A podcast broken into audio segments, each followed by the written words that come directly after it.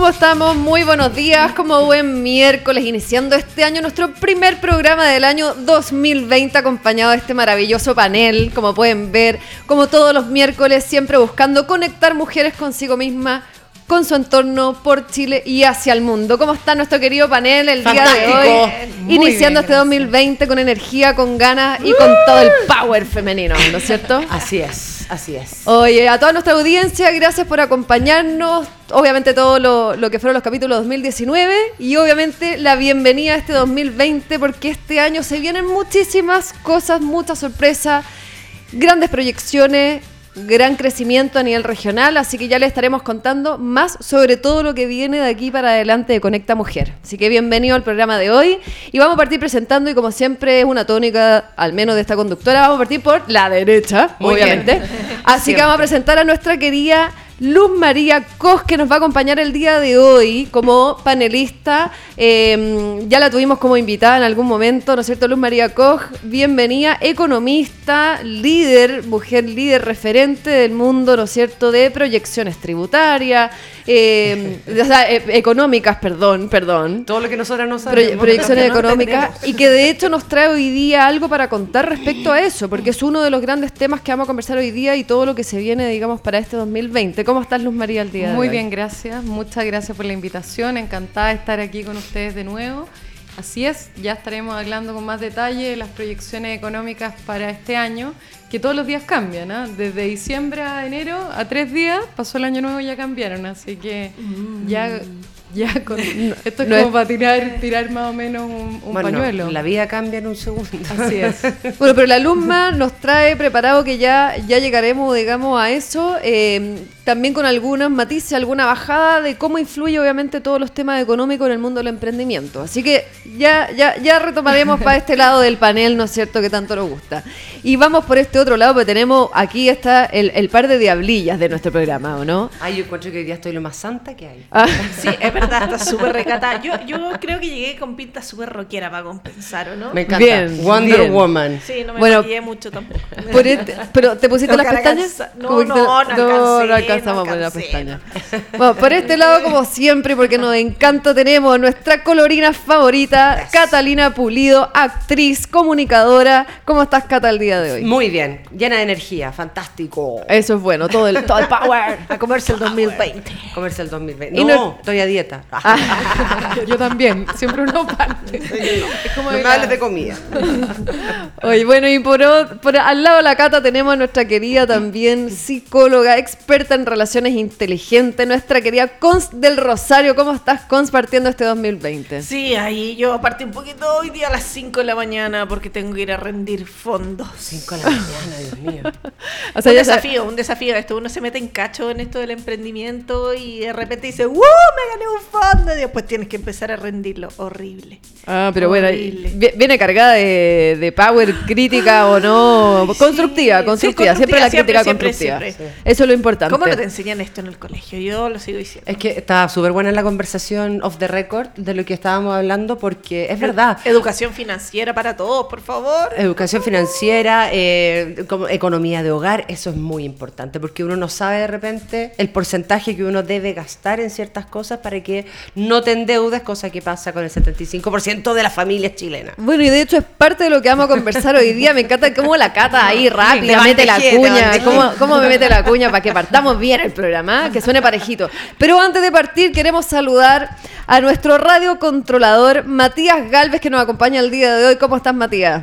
Hola, hola chicas, bien. Eh, estamos aquí dando la bienvenida al 2020, po. Así es, Así con, es. to- con- con toda la fuerza de la energía. Y bueno, obviamente darle la bienvenida, como dijimos, a todos nuestros televidentes, radio, ¿cómo se dice? Radio escuchas. escuchas. Radio escuchas. Eh, y bueno, aquí quien les habla, Teresa Herrera, más conocida como Teresa Herrera Emprende, fundadora y impulsadora de esta gran iniciativa, obviamente, de Conecta Mujer, porque queremos cada día más mujeres conectadas a través del emprendimiento. Así que bueno, lo que estábamos hablando antes, justamente a raíz de lo que comentaba nuestra querida Catalina Pulido, eh, efectivamente... Es que yo estoy eh, dentro del 75%. salió, ¿no es cierto?, la, la noticia y... Yo no sé cuál es el 25 a propósito, pero... Claro, Sí, ¿qué yo pasa creo con que puedes estar como ustedes por ahí el 25. Ah, qué tonto. Alguna representante. Yo creo que debe ser el 95. A ver, uti- ¿ustedes utilizan Excel para llevar las cuentas del hogar o algo así? Hay un programa, hay aplicaciones que te ayudan con eso. ¿En serio? Sí. ¿Cuál? ¿Cuál sí? Sí, se las voy a mandar porque no me acuerdo. tengo yo una, no la tengo- tengo, tengo pero se una. las voy a mandar y Ah, son ¿ves? Tú utilizas. Oye, No, es, yo no es la que utilizo, pero... es muy necesario. Sí, hay aplicaciones, uno le va metiendo y te da ting ting luz, luz amarilla. ¿En Mi serio? hermano que tiene Oh. cuatro niños la utiliza. Luz amarilla Oye, es pero- cuando te estás pasando del presupuesto. Cuando, cuando, claro, te empieza a, a tirar alarmas de estamos llegando a los niveles de gasto ya A, a mí me pasa como el segundo día ya de recibir. Oye, pero lo encuentro No, ahí, fantástico. ahí ¿no? se los voy a dar porque no la encuentro. en No saben la cantidad de problemas de mandar, ¿ah? pareja que se van a solucionar con eso, porque dentro de la No, terapia de hay muchas que aplicaciones y de, y de hecho, de bueno, economía del hogar. Hay no sé qué, qué bancos No sé hoy día nombres. tienen también incorporados ese sistema, pero al menos eh, Hay bancos qué lata también. hacerle publicidad. ¿eh? Pero hay un banco con un logo rojo eh, que me carga. que la- no, bueno, yo soy clienta, a mí me gusta, he tenido buena experiencia y que de hecho te entrega el informe con gráficos y Está todo feliz de el logo tu rojo segmentación de gastos.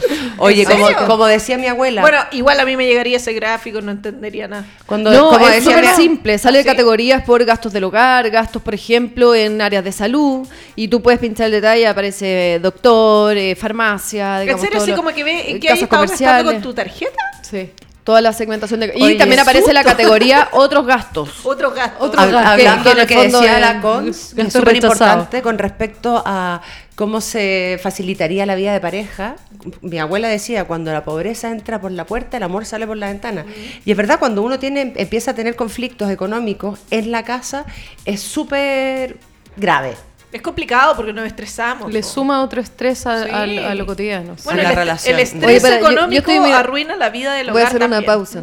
Ya que se quiere arrancar por la ventana, con un tema acá que veo que está ahí a punto de salirte de la pantalla. ¿Qué debe ser? ¿Ah? Porque estoy como que en cualquier minuto me voy. Ya, espérate.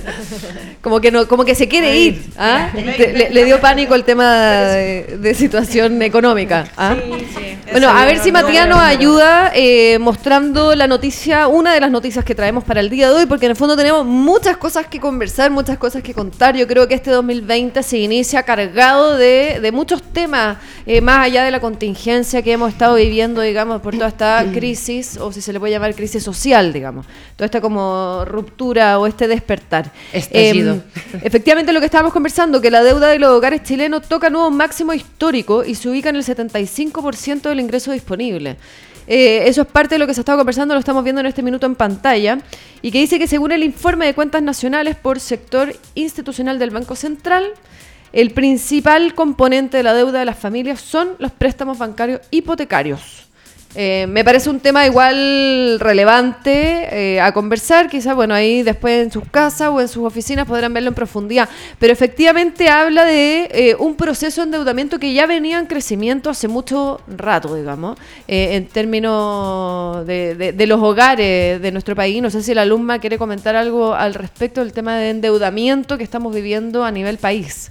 Eh, Bueno, y cómo hoy día toca ya a niveles que, históricos. yo creo que se ha tocado el tema de los sueldos mínimos y evidentemente que hay ciertos sectores que, que no, no les da el consumo y, y- y piden créditos de consumo, buscan otras formas de, de poder absorber esa demanda que no tienen manera de, de pagarla. Ahora, eh, el tema del endeudamiento es un orden, efectivamente. Hay aplicaciones, nos reíamos con las aplicaciones, pero en realidad es un orden de financiero. El tener un orden financiero es importantísimo, importantísimo para un país, porque si no quiebra, si no miren las economías europeas como están, y es importante para las personas tener un orden financiero. Yo no puedo gastar más De de lo lo que que, gano, gano, es así de simple. Sin embargo, hoy día existen muchas alternativas de crédito que son muy accesibles, que te permiten incluso, bueno, eso se está trabajando, pero, pero el crédito eh, de consumo, digamos, de las, de las casas comerciales, no está publicado en los créditos que, de consumo de los bancos. Por lo tanto, los bancos no tienen acceso cuando les otorgan crédito a las personas de cuánta deuda tienen. O sea, lo ellos, sale en tu, en tu hoja histórica. en tu digamos. historial. Porque, Perfecto. por ejemplo, si yo tengo un crédito de consumo en algún banco y voy a pedir a otro, el banco puede revisar qué créditos he pedido, qué deudas tengo.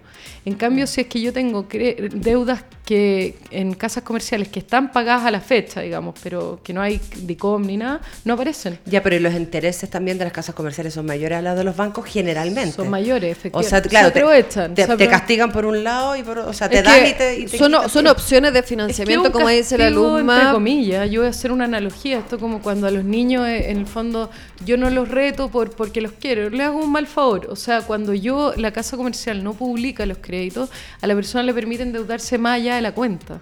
Entonces, en el fondo está permitiendo que ya pidió créditos comerciales, le pide en, las casas comerciales, está suficientemente endeudada y ahora va a pedir a los bancos porque no tiene más plata. Entonces sigue en un comportamiento de deuda eh, que, que en algún minuto va a caer, porque va a caer en default sin duda, porque va a estar varias veces endeudado su sueldo. Entonces, Y de hecho eso es un poco la, preocupación que está en este minuto a nivel país, digamos, y, y que es parte de lo que abarca esta noticia eh, en términos de- impulsado por el Banco Central. Que efectivamente el chileno hoy día está o sea, ahogado con sus deudas porque efectivamente lo que estábamos conversando, los flujos que reciben no le dan para financiar sus gastos. Entonces va pateando deuda y esta es una bola de nieve que va creciendo lo que yo le-. Claro, es que yo el próximo mes tengo nuevos gastos. Tengo que pagar el arriendo, tengo que pagar el supermercado, tengo que pagar la luz y además tengo todas las deudas anteriores. Entonces, ¿cómo, cómo Y la vuelvo? magia de la tarjeta de crédito que te hace pensar a veces que tienes en la cuenta más plata de la que tienes, pero la verdad es que estás gastando por la otra parte y de repente aparece el no facturado. Oye, oye, Y la línea de crédito, que todo el mundo jura que esa es plata de uno, pero no, es eso horrible es, esa eso línea es de plata del banco. Es deuda. No, bueno, pero es que es una cara. bicicleta que es necesaria porque si no llegáis a fin de mes, tienes que pedir el crédito. Luego pides otro crédito para pagar parte del crédito Sí. que pediste. Entonces, finalmente empiezas con esta bicicleta, te lo digo por experiencia propia, porque yo tengo amigos que salieron de la universidad y ya les estaban ofreciendo estas tarjetas de casas comerciales, de banco, etcétera. Se empezaron, claro, como son, como no tenemos esta educación de, de- de economía de hogar y no, no tenemos la educación económica que nos deberían dar en los colegios, eh, nos ponemos irresponsables, nos empezamos a endeudar y finalmente te ves atrapado en una bola que es imposible salir. Y también lo de DICOM, porque eh, es, es un círculo vicioso. Si estás en DICOM, no puedes hacer nada. Pero si no puedes pagar, tampoco puedes salir de DICOM. No te contratan por estar en DICOM. Pero por supuesto que no te Imagínate contratan. eso, no te contratan por Entonces, estar en ¿cómo vas a poder pagar la deuda si, Si no tienes te trabajo? contrata. Entonces, por eso te digo, eh, eh, está mal hecho. O sea, yo creo que te castigan demasiado cuando uno, cuando se endeuda, no es por querer endeudarse, es una necesidad eh, mucho más allá de lo natural, digamos. O sea, yo me endeudo porque necesito pagar las cuentas. Entonces, siento que ahí está mal pelado el chancho por ese lado. No, no quiero sonar Pero también a estallido veces, social. pero, sí, pero también a veces hay un exceso de consumo. O sea, en el fondo, yo quiero un televisor más grande, quiero y no me ajusto a mi realidad. No me ajusto porque alguien me, me- me genera un, ficticiamente esta como billetera de aire, que es un crédito, que efectivamente termino pidiendo otro crédito que tengo que pagar. ¿Y, y qué estoy pagando? Puros intereses. Ni siquiera estoy amortizando la pero cuenta- ahí yo creo que también debería haber una responsabilidad pública. Sí, ética. Porque claro, por una parte uno dice, sí, porque está usted, no sé, pues, consumiendo de más o adquiriendo este crédito? Pero ¿cuántas veces en el día uno le suena el celular con alguien que te quiere ofrecer eh, Es que son- un son negocios también? Claro, pero po. entonces ahí tú, tú decías, a ver, si usted ya los, el, el Estado o el banco sabe que debe harto, ¿por qué me sigue persiguiendo para ofrecerme más? Porque si eres un buen pagador, eso también Es le muy conviene. buen negocio. pero pero muy, por eso, buen negocio. pero ahí hay una, yo creo que hay un tema ético también en esto que es súper importante. Si queremos. La plata no solo- tiene que ver con la ética. pues no, pero es Es más de- amoral. Claro, pero es más de Estado. Es decir, si el Estado quiere cuidar que esto no pase, tiene que ponerle un poquito más de Por ojo ejemplo, a el- cómo se regula estas cosas. El publicar toda la deuda de las personas ayuda, porque, porque si es que yo no tengo la responsabilidad como consumidor para disminuir mis gastos en función de lo que estoy ganando de mis deudas, bueno, alguien tiene que mostrarle, transpa- transparentar esto y decir, bueno, este señor tiene 70% de deuda, no tiene ninguna posibilidad de ir a pedir otro crédito. Entonces, y lo otro que, ¿se acuerdan del, del tema La Polar? Sí, por supuesto, como olvidarlo.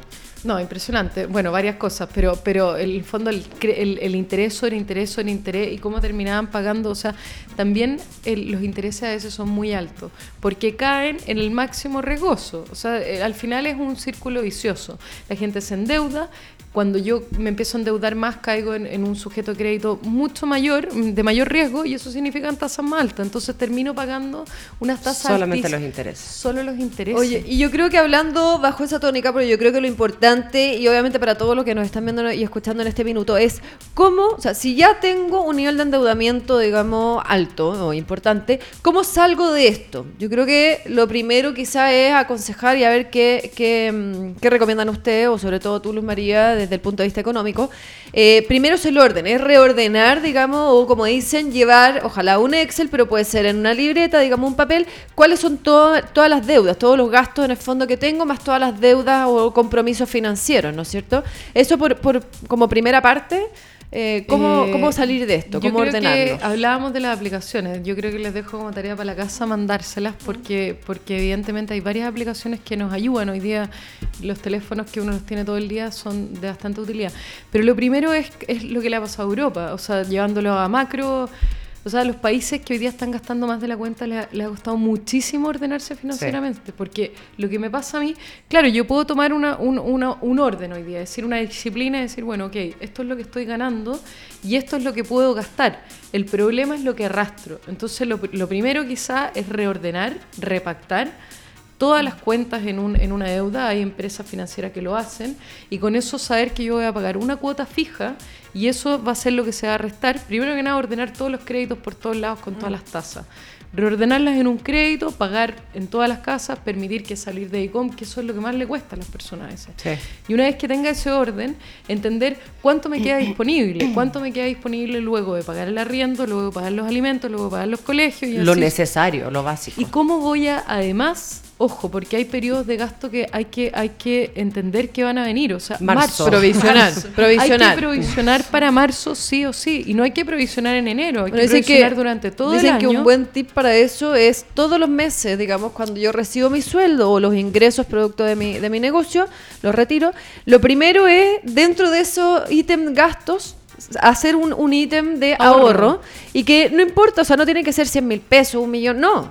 Puede ser 2 mil pesos, 5 mil pesos, 10 mil pesos. No Pero es algo que vas Pero a en tener. el fondo, no sé. todos los meses provisionar algo Hay que, como dice la Luz María, consumo. nos, va, Marzo, nos va a ayudar a muy- sobrellevarlo. Muy fuerte, muy fuerte.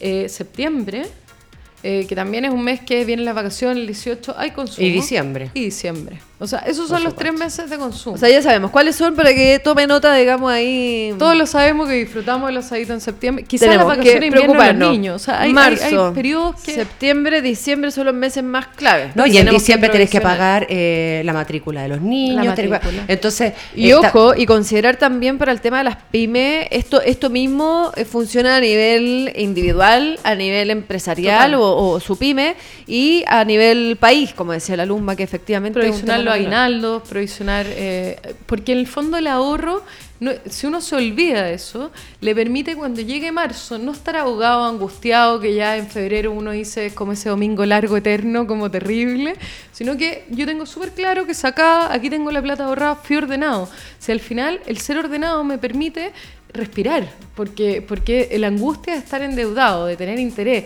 de no llegar a fin de mes, bueno, yo puedo empezar a ordenar y decir, mi amor, no hay plata para comprarte el super juguete porque este año estamos, estamos ordenando las Cinturón finanzas. O sea, apretado. em, cinturón apretado y Es que enseñarle si a los no hay, niños. no hay nomás. Hay No que hay, no enseñar- hay. Es que hay que enseñarle eso a los niños porque Sí. el consumismo. Ser ordenado yo lo encuentro un súper desafío. Sí. decir, Es que estamos es en un país muy consumista, con Sí, pero más allá de eso, es decir.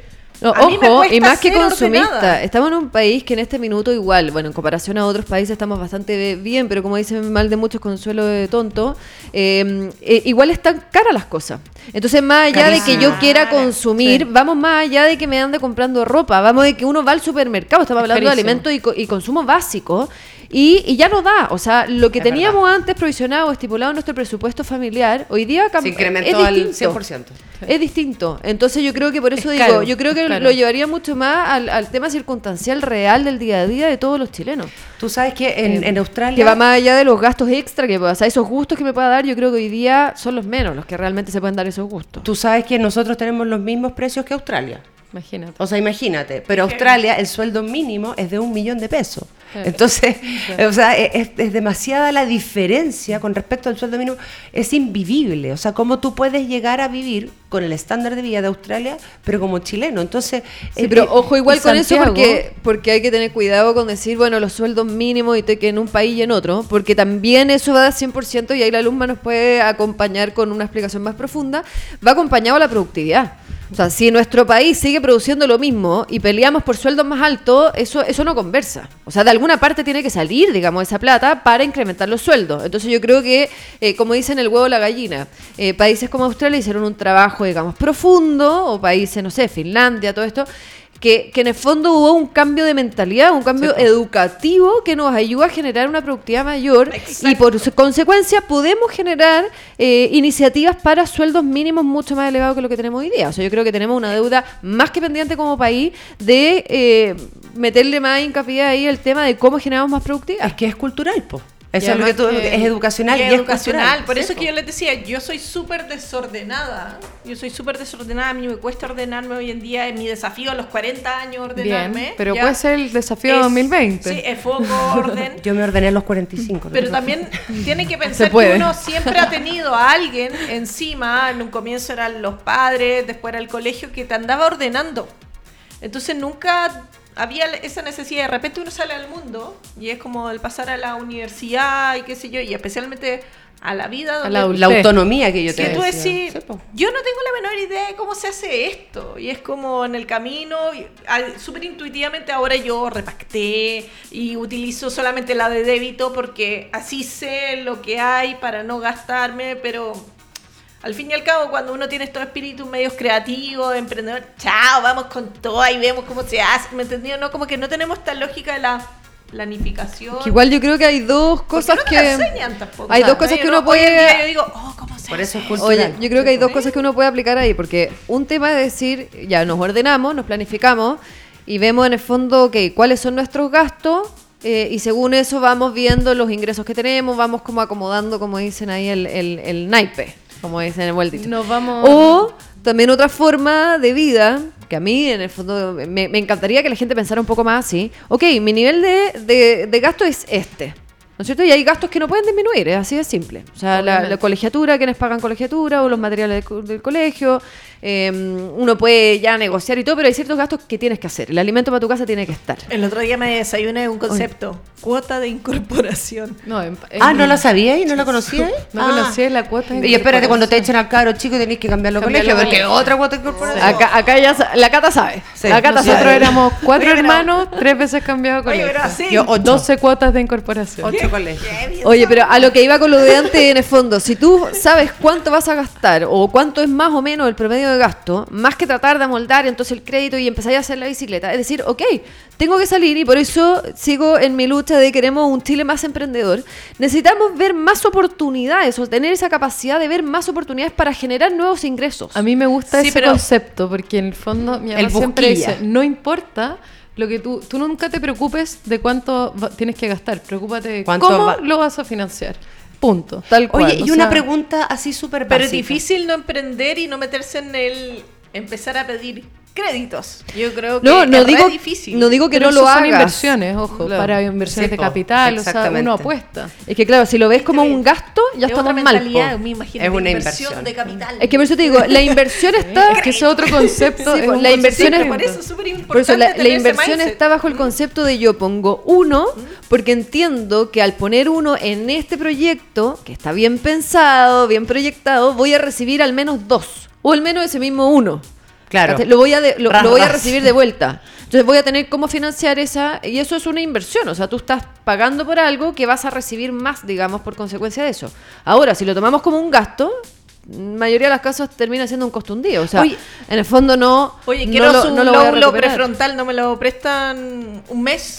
Ya, porque Bueno, yo la, no- no luma, tengo la, salario. luma, la Luma se maneja mucho más que yo, No, digamos, en estos temas. Oye, Luma, yo quiero, yo quiero preguntarte algo. Ya Sí. que en, en los colegios no existe esta educación financiera y este, esta cultura por, por la economía hogareña, Este etcétera, mindset, ¿cómo un puede mindset. uno eh, empezar desde chico a los niños que, que intrínsecamente empiecen a tener esta economía? Por ejemplo, La ejemplo, la mesada. Sí. Por ejemplo, darle ya tres lucas al mes. Esto te tiene que durar. Ese sería un buen concepto como para que empiecen a interiorizarse con respecto Mi hermano, que es a financiero absoluto, los, los hace vender limones en el colegio, les da, me- les hace, les da mesada, Eh, a nosotros, yo me acuerdo, nos daban de chicos. A mí nunca te- me dieron mesada, ponte tú. Ah, pero claro. yo siempre trabajé. Ah.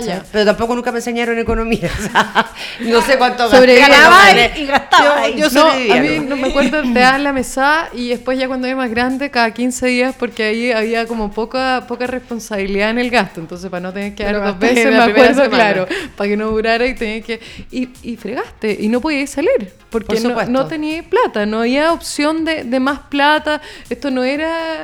Porque la realidad es esa, si yo no tengo más plata, no consumo más. Consumo lo básico, evidentemente, pero no me voy a comprar el televisor, ni el nuevo teléfono, ni la zapatilla, ni la ropa, No, ni... eso es una estupidez. Pero, pero que se... Pero, sí desde chicos empezar como a Sí, racionalizar. la, Pero por eso sí lo un pensáis en súper tema de educación. El, el ejemplo ¿Cómo que formamos? ellos también. Sí, pero lo- cuando Los son muy chicos, tampoco les puedes dar mesada. Quizás racionalizar de otra forma con respecto La a mejor lo- educación dicen que es el ejemplo, yo creo. O sea, cuando yo vivo una vida ordenada, cuando ellos ven que yo ahorro, cuando yo les voy explicando lo que voy haciendo también, les voy transmitiendo mi cultura organizacional, digamos, de familia. O sea, yo me acuerdo, mi mamá, oye, aquí esto, esto es un orden, esta es la, la comida, eh, hay, esta es la comida que hay, se comen eso y punto, y no hay más comida, y no hay más no sé qué. Y no era Tiene que durar una semana y la semana te tiene y que ahí durar. están las colaciones para los niños y esas son sus colaciones, se las comen, no quedan. O sea, eh, desde, desde lo básico. Entonces va entendiendo que si se come la colación en una tarde, no tiene colación en el A colegio. concientizar. A concientizar, a hacerlos conscientes. Y también nosotros dar el ejemplo. Si yo soy desordenada, estoy criando niños que van en fondo interiorizándose eso. Bueno, el otro día fuimos al supermercado y mi hijo de tres años llegó y me dijo, me quiero comprar algo. Y le digo, ¿qué? Algo. Ah, pero eso es clásico. los ¿Cachai, niños. no? Y entonces, como yo digo, La respuesta cuando yo era chica era no, o sea, por favor algo, para tu cumpleaños y para la Pascua. Esas son las dos veces que tú vas y eliges. Es y ni siquiera, yo solamente regalo para los cumpleaños. Ah, y para mí también. las navidades tienen otro, Otro concepto, y- concepto, y, sí. otro significado. A mí me encanta siempre eso, se va sí. con un auto nuevo del supermercado. No. No, pero eso. Es que lo que pasa es que tú fuiste, uno, mamá grande, y dos, es el único. Es el único, sí. Después, olvídate. Sí. No, eh, No, lo que sí hago cada No, cierto pero- tiempo él tiene que donar autos. Ah, ya. Ah, Sí, pero está no, bien. Sí, sí, sí, hacemos Haz una venta de garage. No, Y al no, final te das cuenta- tiene que ir y él le tiene que regalar autos. O sea, el la- impacto social lo tiene incorporado. Sí, no, que- él es súper social, él, pues, claro, pero tiene el problema como... Bueno, pero ahí te das cuenta que cada familia en el fondo se amolda como a su sistema. Porque yo vengo de una familia que eh, me he dado cuenta con los años que traíamos desde casi el ADN el concepto del emprendimiento. Porque a nosotros de chiquitito no nos daban mesa. Pero nos pasaban, por ejemplo, mil pesos el, el domingo. Y mi hermano, que era como ahorrador, entonces juntaba su luca y la otra luca y hasta... Y te joteaba a ti la luca. Y terminó juntando, no sé, 50 lucas y se compró su primer equipo en esa época para poner música.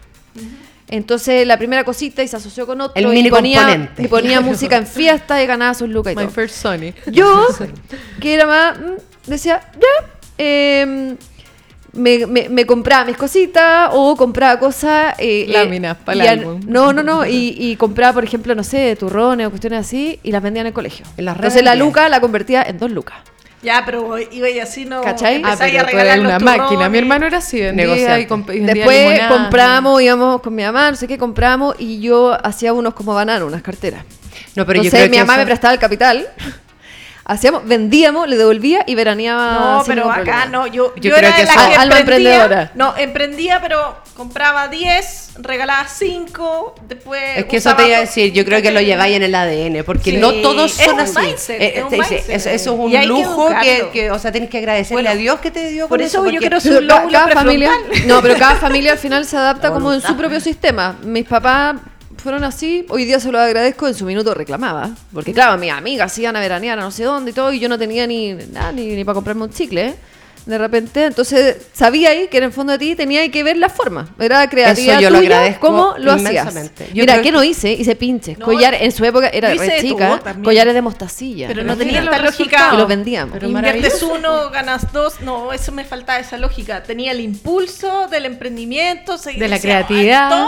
Pero perdón, yo siento que nosotros venimos de una generación que era, era mucho más busquilla, o sea, de una generación que de partida los estándares de vida eran harto más bajos, porque digámoslo, Sí, o sea, sí, hoy en día. Los es lujos eran un lujo distintos. todo lo que tienen, exactamente. Y las familias eran muchísimo más grandes, eran, no sé Era si más sobrio era más todo. sobrio todo, Sí. eso te iba a decir. Sin duda. Y la verdad es que la austeridad. y no- eh, la austeridad y yo. nosotros no arreglábamos para tener las lucas que fueran, pero yo me moría de pedirle plata a mi vieja. O sea, yo me, podía llegar a morir porque me daba vergüenza, porque yo veía como mi mamá se sacaba la mugre por cuatro cabros. ¿Qué le iba a venir yo a pedir plata para que me diera si apenas le alcanzaba para pagar el arriendo? Entonces yo me la busqué desde muy chica haciendo distintas cosas. Y eso yo creo que hoy en día es el problema de los jóvenes, No, yo que están en yo la generación de la comodidad, yo conozco de la, in- totalmente, de la pero inmediatez, de, que no, no, no, no, no reclame, ya, ya, ya, tome, tome el celular, tome, no llore, Sí, no llore. sí. ¿Cachai? O sea, eso Claro, de, no le- de no la les damos espacio para aburrirse, no le damos no espacio le damos para espacio buscar para nada. Entonces estamos convirtiendo, ¿no? En, en- en- estamos convirtiendo en una Un generación. monstruo. Y acaba de decirlo, Cata. Esto también es responsabilidad de, de nosotros. O sea, lo que digo, eh, más que, y bueno, y es parte del llamado también que yo siempre, que voy a seguir haciendo, eh, de que más que preocuparnos de qué mundo vamos a dejar para nuestros hijos, yo creo que la pregunta está en qué hijos vamos a dejar a este mundo.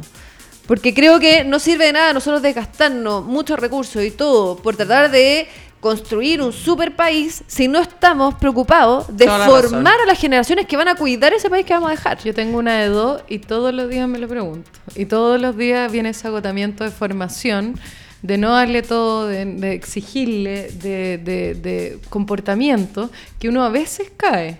Como, hoy pobre, está llorando. No, que aguante. Uno aguantaba, aguantaba en el carro, aguantaba mientras subía la... El mamá estoy aburrida. Mamá, estoy aburrida, los imbéciles se aburren. O sea, No, imagínate la sí. respuesta. Hoy en Sí. día te demandan. No, o sea, no, maltrato. no, eso es totalmente Y lo otro que en maltrato infantil. Santiago, tú a allá hay que pagar. O sea, uno va al zoológico, paga estacionamiento. O si hay en bicicleta, igual tienes que pagar la entrada. Cualquier actividad entretenida cultural que quieras hacer a un museo o a donde sea, todo es Bueno, y de hecho que bueno, Sí. otra O sea, cuña, es como que estuviéramos súper pauteadas. ¿Viste? Eh, porque el próximo Estamos miércoles en el programa Conecta Mujer estaremos dando todos los tips de panoramas eh, en Santiago, digamos, eh, que existen algunos pagos y otros gratuitos para que pueda disfrutar también en estas vacaciones. Algunos también pensados en todas aquellas mujeres emprendedoras que necesitan seguir en el fondo generando sus ingresos y trabajando, por lo tanto no pueden llevar a panoramas todo el día a sus hijos. También vamos a dar algunos tips de cómo entretenerlo y vamos a subir también una nota O sea, el próximo miércoles, así que no se lo nosotros pierda. hacíamos con de lápices- cómo entretenerlos mientras trabajamos en la casa. Nosotros inventábamos calle, juegos, imagínate. calle para los autos y con eso te entretenías. Mira, te digo la- un juego muy entretenido que yo Ya, le tengo a mis niñitas. Perdón, tampoco idealicemos el pasado nosotros, porque nosotros somos lo que hemos construido el del país. Oye, yo encuentro que nuestra estamos. generación la lleva, te lo juro. Oye, sí. Que Pero digo, nos un juego muy entretenido que yo le, le, le entrego ahora mis niñitas. eh, venden estas cajas de, de tiza. Y hoy día hay cemento en todas partes. po. Sí, po. De ahí te ¿Le tiran pasa la casa súper linda. No, pues cansa en la calle, en el estacionamiento, fuera de la casa, el estacionamiento de auto. Le paso las Sí, tizas y rayan, pintan, después man- manguería y chao. Lo más Es que importante también- es a cuánto le venden la tiza al vecino para que haga lo mismo. No, y, y- y- y hoy en día. Ahí está el negocio, ahí está el negocio. Y en nuestra época Cuando vean la renta, leasing. Cuando, vean un par de niñitas chiquititas ahí en la esquina vendiendo unas tizas, eh, son mis hijas. La tiza, la tiza, la tiza, la tiza. No, pero además que nosotros en nuestra generación era más segura la calle. Hoy también hay una cosa No, como pero de- contigo ahí vos mirándolas, pero en el fondo te permite. Sí, lo sé, yo me pongo a trabajar ahí en el computador. La, venta, la venta de helado hecha con jugo en polvo. Ya, ya, hoy en día Oye, yo vendí- compras yo. Pero Yo era más inocente el mundo, jugo. era más simple. Hoy en, día, más... hoy en día eso, yo, yo me río cuando veo esto. Como Había una se hacen tele, los helados, pero ahora son de pulpa de fruta. maravilloso. No sé qué, y uno se- Habían comerciales. Y uno, el jugo Yupi, Daba que- asado que- gigante todo el día y nadie se quejaba. O sea, no- no, olvídate. Teníamos una tele y se veía lo que decía la abuela, porque si no, el varillazo. Oigan, no me chiquilla, chiquilla, la conversación está fantástica, pero me tengo que ir. Ah. Sí, Oh, na. Suerte. Esas son, esas son las visitas fantasmas de Sí, nuestra querida son- Cons del Rosario, los programas de Conecta Mujer. Pero bueno, Cons, te deseamos lo mejor. Nos Suerte. vemos. con la Ojalá, ojalá les cuente que no me tuve que tomar un rice después de la No, te va a ir súper bien. Ay, qué. No, todo va a salir bien. Ánimo, amiga. Ah. SOS. Ya, vamos. Besito, Cons, Suerte. que te vaya súper. Mierda, mierda, como dice Y nosotros vamos a seguir conversando porque tenemos más temas eh, relevantes eh, a abordar, pero nos vamos a pasar directamente, yo creo. Me encantaría saber qué nos tiene la alumna preparado eh, para contarnos respecto a lo que viene en El términos oráculo. económico. Es, es como casi, es Más como casi nue- nuestra querida tarotista, ¿ah? como una onda casi así. Es como Es la, tía economía- Yoli, es que- la, tía, la tía Yoli de Conecta Mujer. Claro. Eso. Pero es que el problema es que está como oráculo esta situación, porque en realidad eh, hay mucha incertidumbre para adelante. O sea, por eso yo me río un poco, pero es difícil proyectar. Uno dice, ¿cuánto va a crecer la economía? ¿Un 1? ¿Un 2? ¿Cuáles van a ser las razones por qué crezca? Y en realidad hay mucho arriba de la mesa, a nivel local y a nivel internacional. Hace poco nuestra mayor preocupación a nivel internacional era la guerra comercial. Eso era el único tema, un poco Europa, un poco Estados Unidos, el impeachment que nunca, nunca pasó de, de- de Trump. Pero en el fondo lo, Pero ahora estamos a puertas de una tercera guerra mundial. Claro. Gracias a Trump. Gracias. claro, y en, y en un par de semanas todo cambia. Estamos a puertas efectivamente de una tercera guerra mundial. Ahí está el petróleo en juego absolutamente. Para nosotros como país importador de petróleo nos afecta muchísimo esto, porque evidentemente el petróleo es base para todo, o sea, es la base de transporte, acuérdense que nosotros trasladamos muchos productos, somos un país largo, Sí. trasladamos muchos productos, entonces costo de flete se incorpora en los precios, eh, obviamente se incorporan las bencinas, O sea, se- inflación, inmediatamente. Inflación, Pero, absolutamente. Luma, yo estaba inflación mirando- del dólar, inflación del petróleo. Estaba mirando la entrevista, bueno, que te hicieron y, y todo lo que compartiste con el diario El Mercurio, que después Matías nos va a mostrar un poco el, eh, la noticia que salió respecto al nuevo Chile y la difícil misión de, los eh, de los economistas para proyectar el 2020. Que hace referencia, y lo que estaba comentando recién, a la gran incertidumbre que se vive post estallido social también. Claro, me fui a lo macro. Voy a ir a lo, ahora a, lo local. Estábamos hablando del escenario internacional, a nosotros nos influye como país exportador. O sea, nosotros, nuestro motor de crecimiento es hacia afuera. Ahí va. Va en el cobre. Hoy día, por eso estaba, estaba un poco preocupada de lo que está pasando externamente y me voy a lo local. Eh, ¿Por qué me preocupa lo externo? Por el cobre principalmente, que en el fondo en la matriz exportadora pesa El un sueldo de Chile, 50%. A- a países de. Chile. Eh, significa todos los servicios alrededor de la industria minera son muchísimos. Entonces, la verdad, cuando se activa la industria minera, que ojo, se activó, y que hay proyecciones del precio alto para el cobre, o sea, hay buenas noticias. Ay, qué bueno. Sí.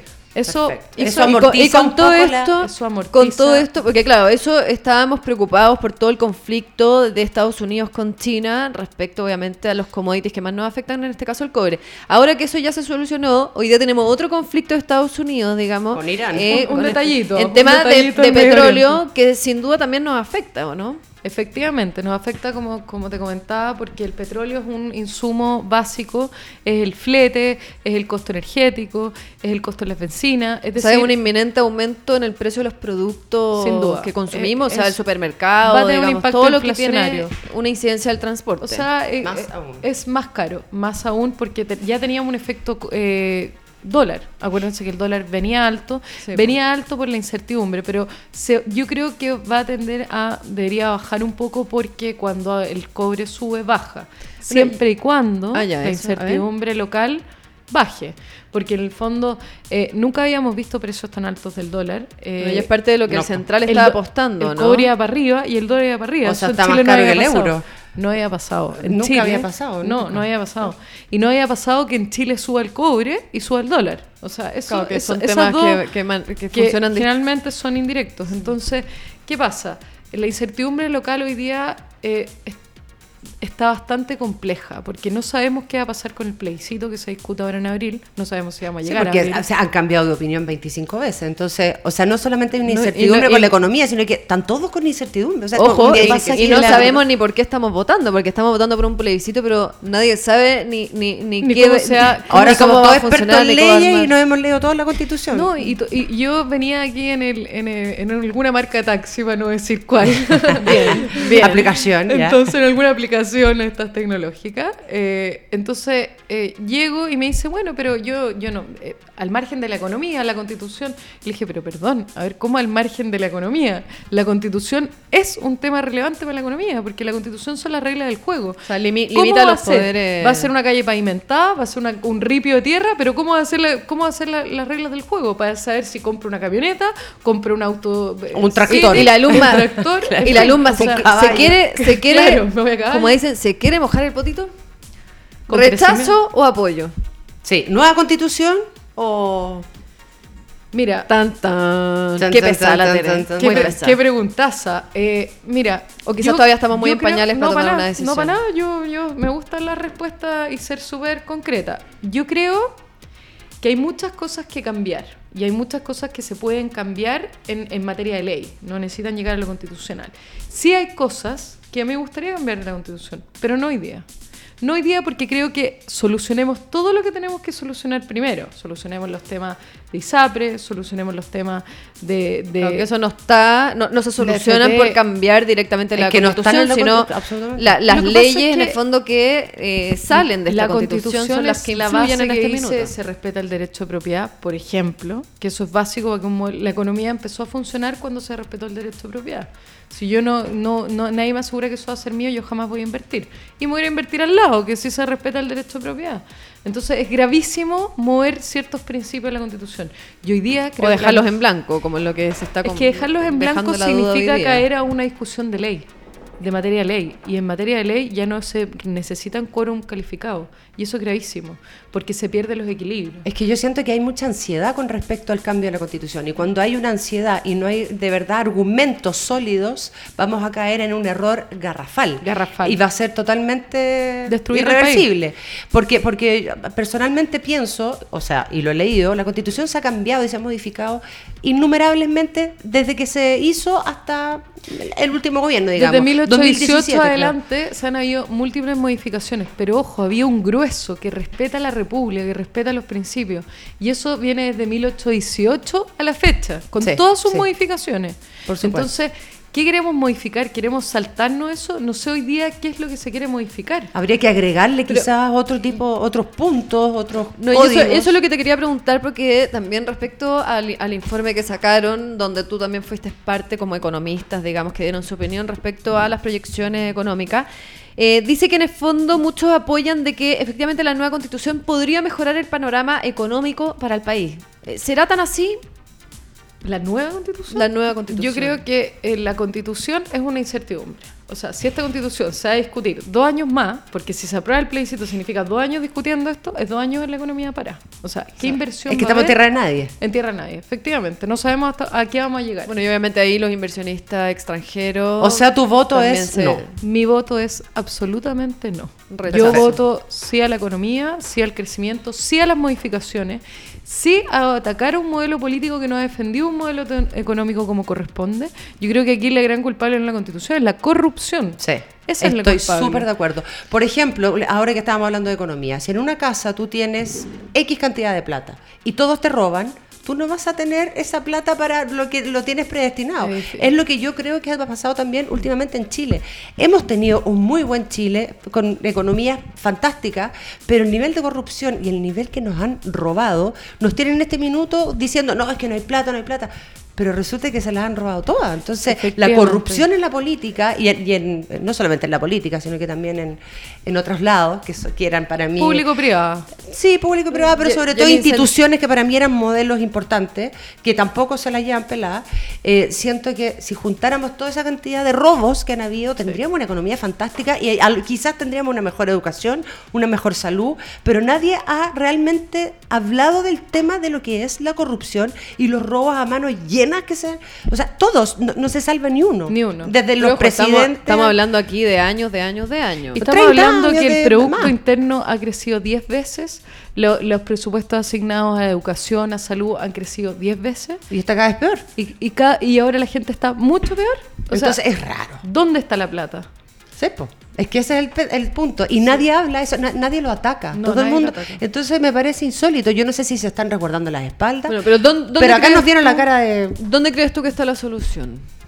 matar a todos. No, no, No, no sé. en, en- hacer, en hacer cumplir las leyes, en poner un poder judicial que funcione como corresponde. Que también está bien corrupto. Efectivamente, en poner los incentivos económicos para que no se produzca. O sea, si yo a un gallo le, le subo la pena por, por coludirse con el de al lado, que eso es un delito, no es un abuso, es un delito, Mm. en el fondo eh, le subo las ganas o, le- o le, le subo el costo a tener ganas de coludirse con el de al lado. Pero si ese personaje va a ir a hacer un curso de ética, obviamente que no hay ningún impacto. Por Bueno, y de hecho, es- supe por ahí, de buenas fuentes, que estás trabajando actualmente o iniciándote en, eh, en trabajos concretos para eh, incentivar y mejorar, digamos, políticas públicas y todo en relación a, a la economía o al crecimiento del país, sobre todo el tema de, las- de, de las de pymes. Economía.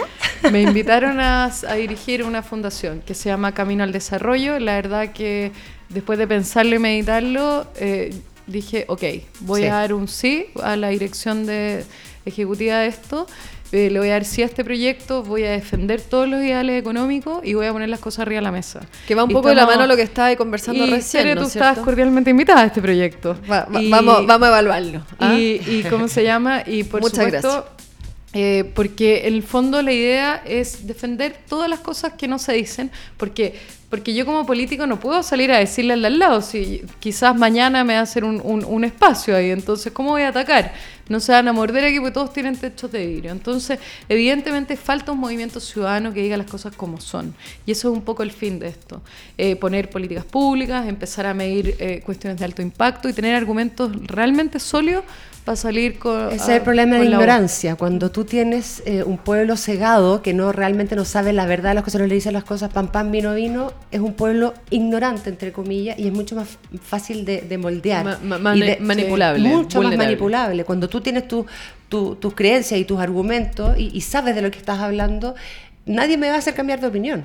Entonces, el- ese es el No, problema. porque te va a crear tu propia opinión. Por Yo supuesto, creo que eso y- es un poco lo que falta. Y va Y como hay con que las crearla, masas. hay que Y crearla. Y crearla. eso te Y pregunté, es Luma, con lo que, la- con lo que la fin. contando y esta finalidad, y por eso, bueno, quise hacer mención, porque efectivamente me parece una acción muy concreta eh, de mejoras, porque yo creo que aquí hemos escuchado, y a mí me sorprende escuchar tantos políticos eh, hablando de soluciones, medidas y todo, cuando yo creo que gran parte del problema son justamente ellos, la clase política. Entonces, como eh, personas, digamos, comunes y corrientes, eh, con capacidades, unas más que otras en distintos temas, en este caso tú, Luz María, una extraordinaria economista, eh, extraordinaria carrera, además que ha hecho tanto como mujer y como, como ingeniero comercial, digamos, y, Gracias. y- y dentro del mundo de la economía, eh, sin duda es un aporte. Eh, que ciudadanos comunes y corrientes nos tomemos, como dicen, eh, las posibilidades, nos abramos en Es el que fondo nuestro país se nos está cayendo a cosas pedazos concretas. y la verdad que somos todos un poco responsables de construirlo y si podemos aportar con un grano de arena ojalá sea una duna O sea, por favor, eh, una playa entera, te lo Por eso te decir, ¿cómo van a levantar en el fondo como, eh, o sea, bueno, ya, ya estamos claros en cuáles son las solicitudes so- sociales, digamos, cuáles son los descontentos, cómo eh, en el fondo llevarlo a cabo. Pero hay que levantarlo de manera seria. O sea, cuando Eso- yo eso voy te a quiero decir, preguntar y eh, las pensiones, bueno, hay que hacer un estudio, hay que medirlo y luego proponer. Yo no puedo salir en dos semanas apurada a sacar una solución. Una medida aparte. No, No. tengo que tengo que me- medir las cosas a largo plazo también como país y decir, bueno, hacia allá queremos apuntar como país. Queremos apuntar a un país desarrollado, queremos apuntar a una sociedad feliz. Bueno, ¿cómo vamos a caminar para allá? Sí, pero hemos pregunta- retrocedido en el tiempo después de este estallido social. Absolutamente. Yo, yo siento que Pero después de esto que- estamos... Pero Cata, yo creo que soy más pobres. Estamos más pobres, Bueno, sí. eso sí, eso es, pobre es un es hecho concreto. Pero yo, yo creo o quiero ser eh, más optimista, porque creo que después de todas las crisis siempre hay una oportunidad de replantearse. Quizás estábamos tan arriba de la pelota que habían ciertos temas que en el fondo estábamos haciendo vista gorda o no nos dábamos cuenta por el, por el ajetreo del día a día. Sin ¿ya? duda, yo creo que fue una creo que reflexión. est- estos frenazos de repente, quizás no, obviamente yo creo que estamos todos de acuerdo que no compartimos la forma, pero sin duda son momentos clave de Sí, crecimiento de un país, de cambios. Y como digo, el, el Chile no cambió este 18 de octubre. Eh, Chile cambió hace mucho tiempo. Lo que pasa es que esto fue ya la golpear la mesa. Pues me, me carga cuando los políticos usan, digamos, todo esto como candidatura eh, para decir, no, el Chile cambió, digamos. No, es que no cambió por este estallido social. Creo que el país ya había cambiado hace rato. Ahora pasa fue un- pero la hay un antes y un después. Hay un No, antes sí, y un después. pero por eso te digo, En actitud nuestra. se golpeó la mesa, pero en el fondo ya hay un país que está despierto hace mucho rato. Sí, pero era necesario golpear la mesa con Las tal... mujeres ya veníamos violencia. más con tal violencia, porque yo, yo creo que estoy súper de acuerdo con golpear la mesa, yo soy una de las que golpea la mesa constantemente, pero me parece que eh, el nivel de violencia está totalmente tergiversando. eh, Lo está ensuciando. Lo está ensuciando el, el propósito de esto. Entonces, finalmente, acá hay dos cosas. Uno, Que yo creo que hay que son separar. las demandas sociales, que estoy muy de acuerdo, y lo otro, eh, se aprovecharon de esto y el respeto, y, y- y claro, se vulneraron todo lo que se vulneró, y eso nos hace ser un país que estamos desviando nuevamente la atención. Entonces, ¿qué pasa? Que los políticos ya no están hablando de las demandas sociales, están hablando de los carabineros que, que a lo mejor eh, están abusando de su poder con el respeto, de todo lo el resto. desviando la eh, atención. eh, desvían la atención. Entonces, una vez más, los políticos se salen con la suya. Porque lo que realmente importa, no estamos, no estamos teniendo ni una solución y no lo estamos Y conversando. volviendo a la economía, todo lo que significa. O sea, porque en el fondo cuando uno ve este escándalo en la PCU, más allá de lo que le va a significar a esos niños en su futuro, y lo que lo que hablábamos antes, lo que podría tener, impactar en más, un- más nini. más nini. Absolutamente. O sea, que cuando, cuando hablamos de la productividad, cuando hablamos de que los sueldos tienen que crecer, cuando una economía tenemos que capacitarla y vamos a tener a gallos para un año que probablemente desvían su, su futuro. Anda Entonces, En una edad tan vulnerable, además, o sea, y, y tan influenciable. Pero por eso yo creo que, bueno, toda- todas monedas tienen dos caras. Creo que tenemos mucho más que conversar. Sin duda, próximos programas volveremos a tocar ciertos puntos que creo bastante relevantes. Y obviamente este va a ser el tono de conversaciones de aquí hasta que realmente sea la votación por este, o sea, este plebiscito.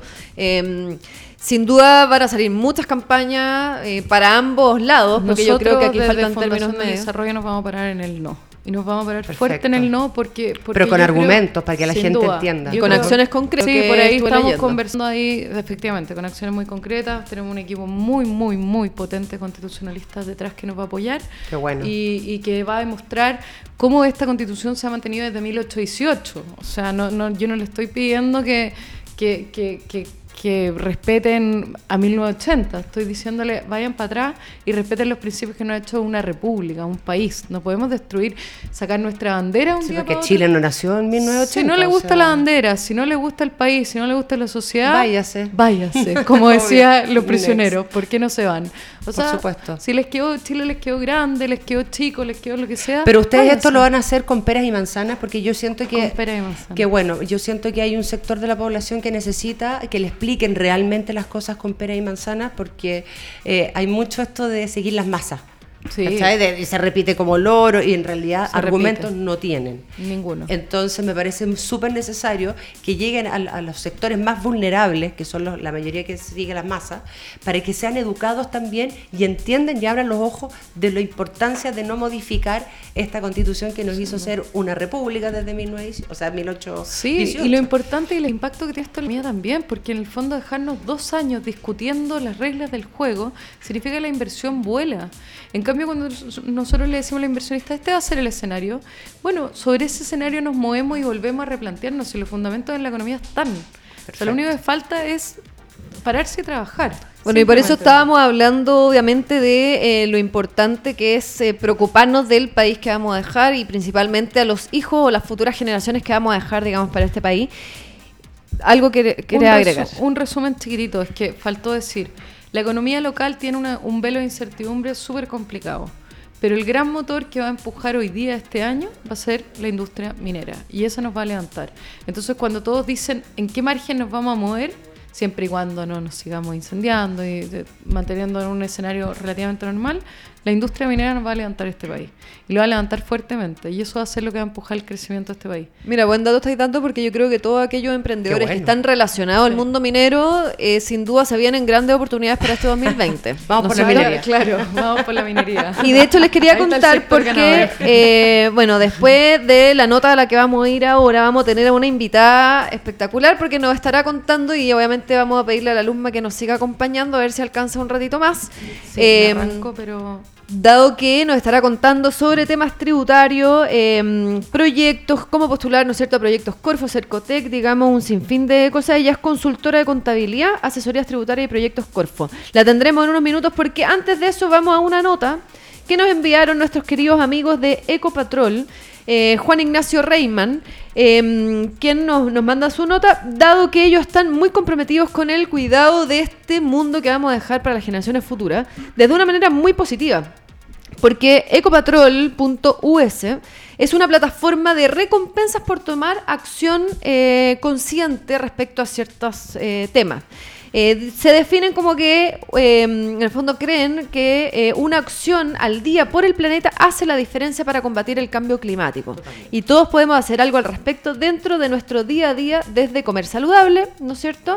Botar el plástico donde corresponde, reciclar, compostar, tener una huerta, entre otras iniciativas, porque todo suma. Y es así como esta iniciativa crean esto con el propósito de que todos podamos tomar acción eh, con las pequeñas cosas que podemos hacer día a día y ser premiados o recompensados y reconocidos por ellos, ya que están todos juntos por el planeta. Es así como vamos a ver si Matías nos puede ayudar a ver la nota que nos envía Ecopatrol respecto a esta iniciativa, así que ya conversaremos al respecto. Es hora de tomar acción. Somos la generación que puede hacer el cambio. Debemos empezar ahora, pero no lo hacemos solos, lo hacemos todos y te necesitamos. Personas que se preocupen y sean conscientes, porque sí, podemos hacer la diferencia para proteger la vida con pequeñas acciones todos los días. Y todo comienza por nosotros, porque cada uno cuenta. Ecopatrol, cambiemos el mundo, una acción a la vez. Plataforma de recompensas por buenas acciones por el planeta. Traducimos el discurso en acción. Activamos campañas conscientes, sostenidas en el tiempo. Creamos un triple impacto, social, ambiental, económico. Ecopatrol, cambiemos el mundo. Es hora de tomar acción. Somos la generación que puede hacer el cambio. Debemos empezar ahora, pero no lo hacemos solos, lo hacemos todos y te necesitamos. Personas que se preocupen y sean conscientes, porque sí, podemos hacer la diferencia para proteger la vida con pequeñas acciones todos los días. Y todo comienza por nosotros, porque cada uno cuenta. Ecopatrol, cambiemos el mundo, una acción a la vez. Plataforma de recompensas por buenas acciones por el planeta. Traducimos el discurso en acción. Activamos campañas conscientes, sostenidas en el tiempo. Creamos un triple impacto, social, ambiental, económico. Ecopatrol, cambiemos el mundo. Bueno, y esa fue. Estamos sin. Ahí. Esa fue nuestra nota enviada, digamos, de Ecopatrol. Eh, no sé, bueno, si pudieron ver efectivamente las iniciativas y cómo eh, buscan en el fondo recompensar esta iniciativa. Y de hecho están ahora con una campaña muy entretenida que pueden ver en www.ecopatrol.us. Eh, que justamente lo que busca es a través de eh, acompañar, digamos, políticas públicas sustentables, eh, vinculando a la ciudadanía junto con esto, eh, buscan eh, tomar conciencia y premiar, digamos, a todos aquellos que con su granito de arena construyen a estas iniciativas.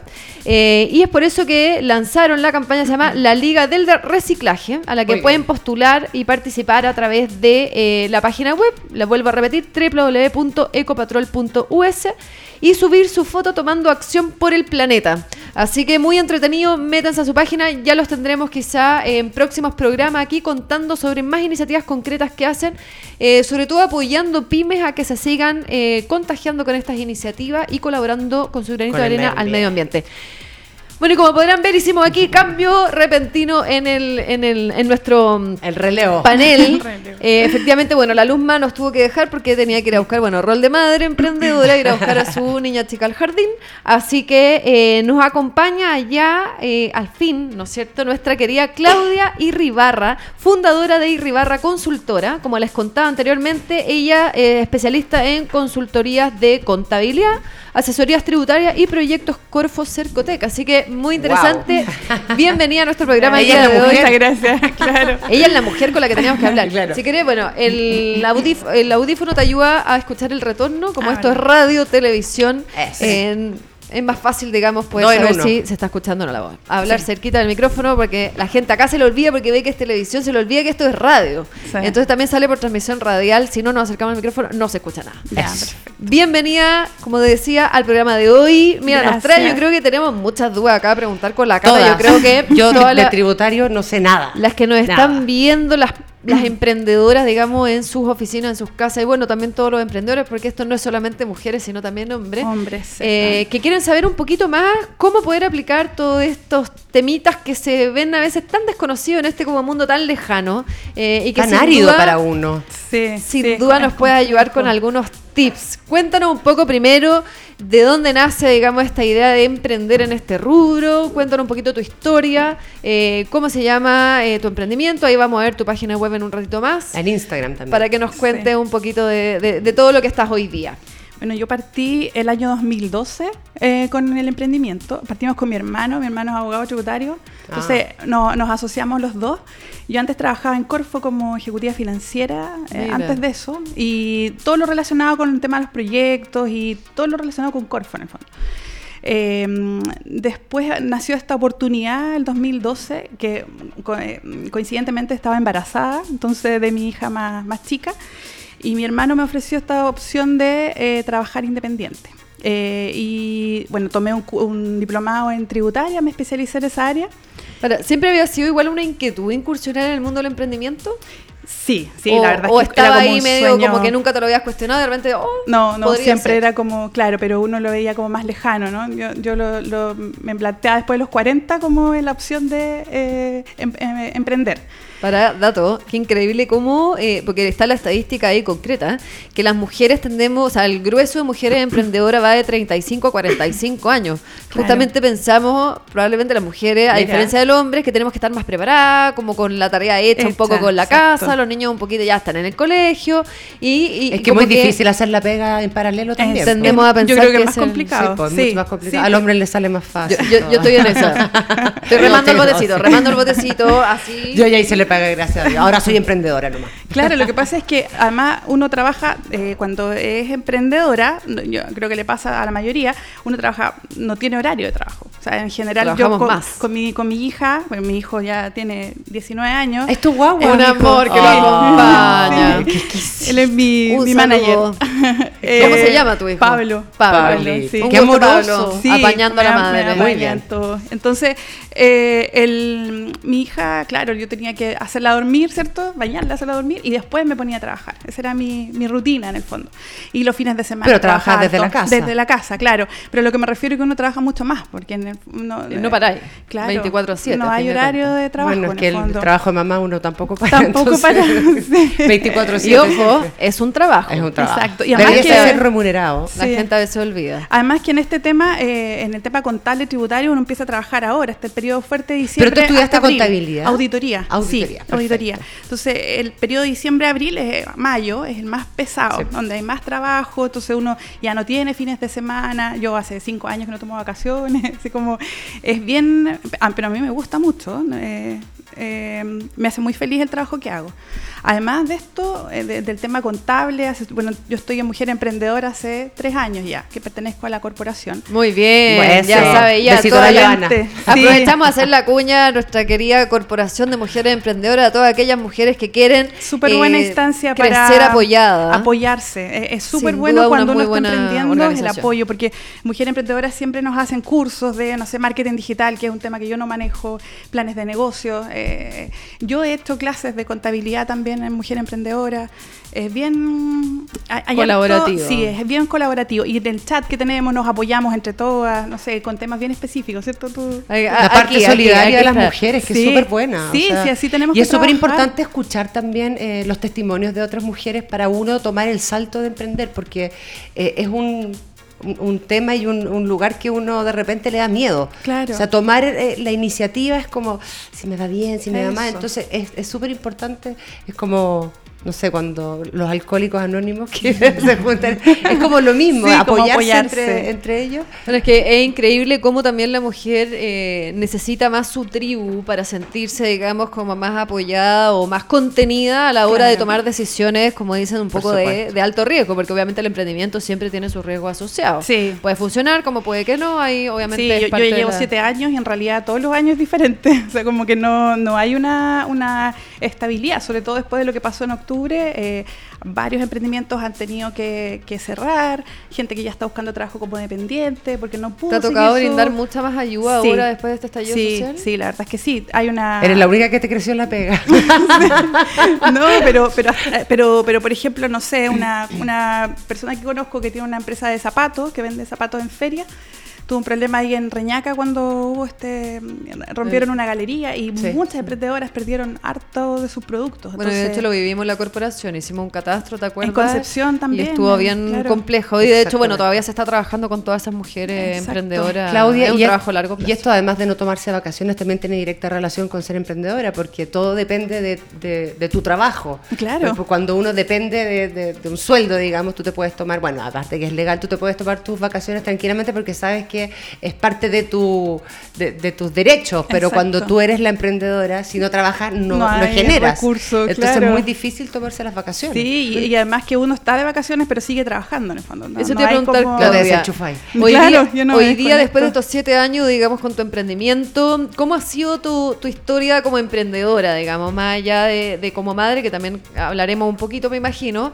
Eh, ¿Cómo ha sido esta trayectoria del aprendizaje? Siete años de, me imagino, mucho crecimiento, te has topado, digamos, con cosas en el camino. Sí, la verdad es que fue ha, ha sido de todo, porque he ido aprendiendo en el fondo. Partimos con un cliente eh, grande de brasileño que se instaló en, en Coronel, entonces eso fue como mi gran escuela. Teníamos que eh, hacer reportes en inglés, entonces tam- también ahí había otro tema que... que- Exigencias del idioma. Exacto. Y, mm, y en todo, en realidad. En el... En, yo creo que el plan de negocios y el marketing digital son temas que todavía yo no manejo bien eh, y, y que, y que ha- hay que ir siempre capacitándose, ¿no? Porque eh, esto, esto va cambiando constantemente. El tema del Instagram, por ejemplo, yo lo saqué hace un par de años nomás. Bueno, antes era solo recomendado nomás. Y boca Tienes que avanzar junto con, Claro, claro. Y con el de avance de la vida, digamos. Sí, y han salido muchos más clientes.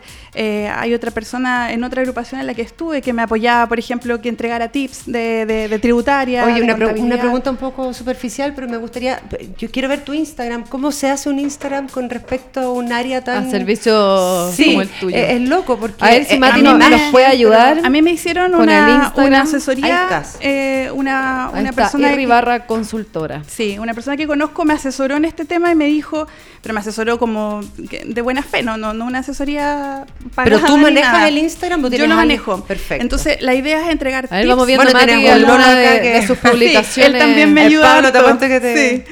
Ya, perfecto. Eh, Mira, ahí estás en el día que fuimos al... Al cierre de, de De Mujeres la- Emprendedoras. sí. Emprendedora Awards. Entonces, Awards. claro, ¿cuál es el, el- además de obviamente hacer la publicidad al grupo, eh, al- Ah, a la página, con Claudia Pérez de Sí. Virtual Pyme. Yo también trabajo con ellas y soy mm, eh, hacemos trabajo colaborativo de contabilidad. Las apoyo con eso. Eh, y claro, la idea es entregar tips que sean sencillos de entender para una persona que no tiene por qué entender tributaria. Sí, fondo- porque es que me llama la atención un Instagram de tributario.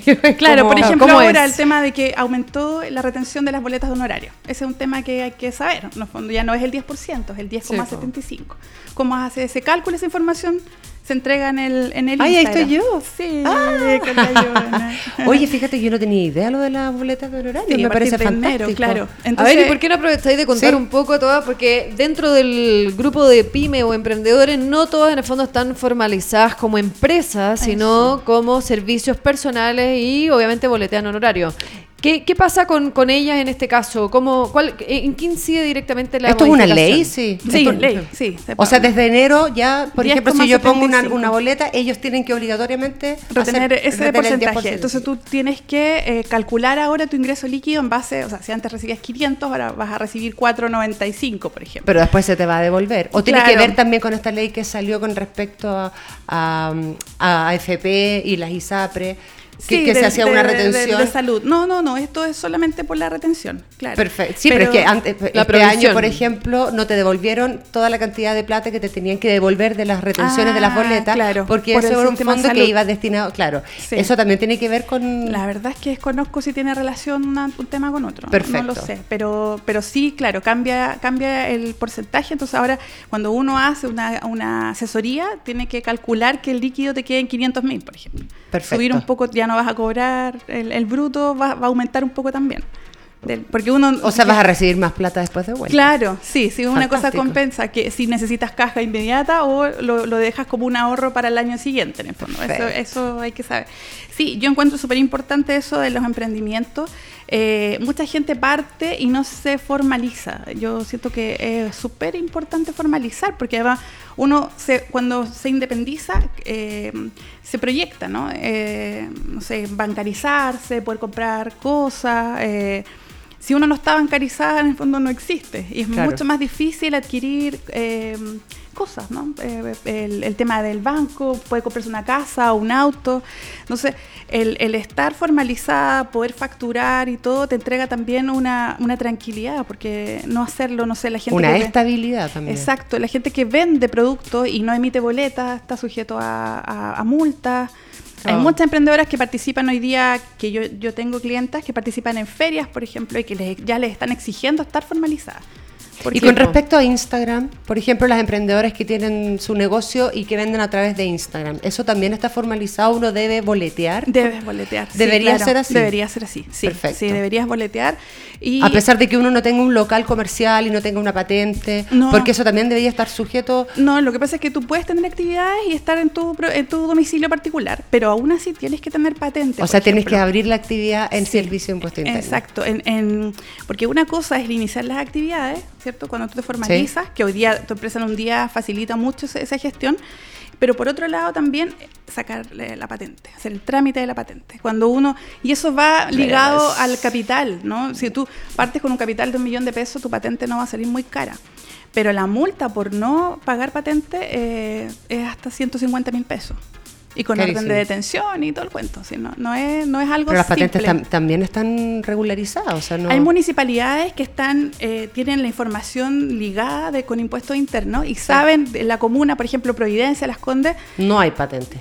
no, te, te dicen, no, te dicen, por ejemplo, tú iniciaste un- un- una pyme muy pequeña, pero ellos tienen la información de que tú iniciaste actividad y te llega inmediatamente una notificación de que, ¿por qué no has, no has hecho el trámite de la patente?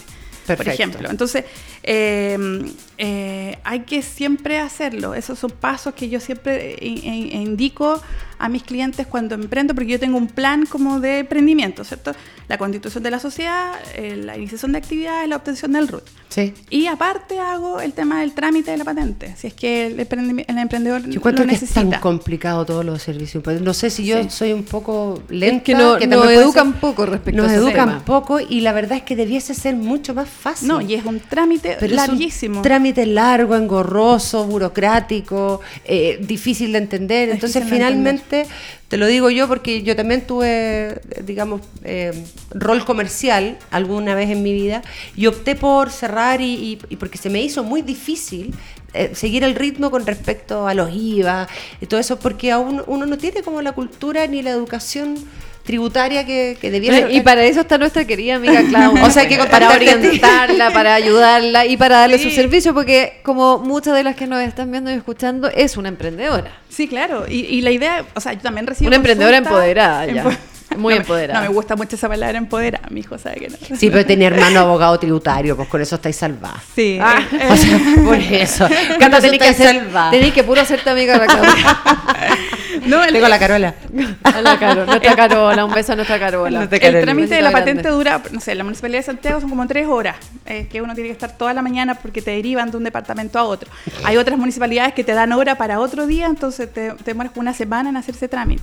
Entonces sí es complicado, yo creo que ahora la ¿Por qué es tan difícil emprender en este país? ¿Por qué no lo Bueno, hacen un poco Buro- más mucha burocracia. Sí, tu empresa en un día yo siento que facilitó harto ese trámite. Ante, Pero hay que tener ojo para quienes lo toman de revisar, digamos, sobre todo la parte de, eh, de- en el fondo financiera, eh, porque muchas de las, como lo que viene estandarizado, dado por, como así, por sistema, Sí. por default, eh, no permite abrir cuenta después bancaria o no permite en el fondo tomar Depende ciertos del, del productos poder y de bancarios. la- eso depende de, de cómo tú estableces el, el estatuto antes. Por eso, hay que tener ahí hay ojo, que modificarlo, claro. hay que hay que leer en el fondo. No Sí. crean que porque ah, me lo entrega el sistema una empresa en un día, de hecho tiene muchos detalles que tú tienes que asesorarte Sí, bien. porque si igual, no, no te entregan Porque si no, efectivamente, bancaria. después tienen Sí. problemas a la hora de poder abrir cuenta corriente. Sí, y el tema del IVA también. Hay mucha, yo siempre educo a mis clientes con el tema del IVA. Cuando tú vendes, tú tienes que considerar que el IVA no es tuyo. No, no. Tu ingreso, tu venta no es el, no es con IVA. Es que tu uno venta siempre termina gastándose el IVA. Exacto. Entonces yo lo que recomiendo siempre es como, ya, tú te pagaron una factura y tú el IVA sácalo y lo metes en un cajón, así como... Es- sí, yo sé, eso. porque después es súper engorroso Claro, y- después debes que- el IVA y finalmente... Bueno, la termina- mayoría de las pymes usa el IVA, eso sin sí, duda. claro. Es que- Pero es que es un ejercicio, que es como, yo siento que es como una, hay que hacerlo como Una metodología, Exacto. un sistema. Es un sistema. Hoy día el servicio permite a algunas empresas postergar el IVA en dos meses.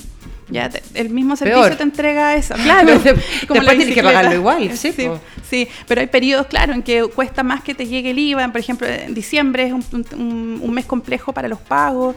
Entonces Y siempre... esto de las facturas a 90 días que dijeron que se iban a, a- a Ah, pero cortar eso- los plazos, eh, eso también ya se está de regularizando. del pago de las facturas. Ah, sí, del pago pago, a 30 del días. pago a de los- 30 días. A 30 Sí, días porque, que porque hay empresas que pagan a 90 días, pero resulta que uno tiene que seguir Bueno, funcionando. pero ¿y Generalmente las se- empresas grandes tienen mucho más soporte que, el- que Claro. un emprendedor. Pero Entonces, tú emites la factura, por ejemplo, cuando te llega la orden de compra.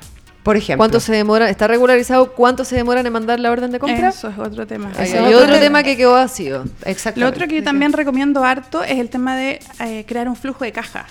Yo tengo un formato, así que la que quiera, me puede, la persona que quiera me puede enviar un mensaje. Listo, ya sabe Y ya. Yo les envío un Vamos formato datos de- al tiro. ¿Cuál era tu Instagram de nuevo? Y Ribarra Consultora. Perfecto. ¿Cuál, Y te falta- Ribar- ¿Cuál es tu WhatsApp para que hablemos? Oye, ves que Sí. yo le voy pidiendo los Bien. teléfonos a cada emprendedora que... Pero está No, pero buenísimo. está bien, sí. Estoy, estoy llena de... Pero ahí, ahí se cumple el objetivo de este eh, programa de radio que por algo se llama Conecta Mujer porque lo que busca es conectar mujeres. Así que muy bien Cata haciéndole honores y nuevamente una linda cuña de nuestro programa. ¡Eso! Bien, bien, para decir que nos gusta conectar mujeres y seguir conectando mujeres, ¿no es cierto?, a lo largo de Chile. Sí. Por Chile y hacia Hoy- el mundo. Y hacia el Ah. mundo, tal cual. Ya estamos en conversaciones, de hecho ya les estaremos contando eh, al cierre del programa sobre eh, la gira que estamos haciendo eh, regional. De la Corporación de Mujer Emprendedora y la Radio Conecta Mujer, porque estamos en la búsqueda de embajadoras regionales. Así que si nos está viendo y escuchando de alguna de, alguna de las regiones de nuestro país, escríbanos a info.conectamujer.cl O métase directamente a la página de la corporación www.mujeresemprendedoras.cl. Eh, vamos a subir obviamente una nota dentro de eh, nuestras redes sociales para que pueda ingresar, postular y próximamente quizás, quién sabe, ser la embajadora regional. Oye, es que a lo mejor la, gente no la sabe muy bien lo que, de lo que trata Mujeres Emprendedoras. Y, y bueno, Claudia nos podría también comentar, ya que no está nuestra querida Joana, está de vacaciones.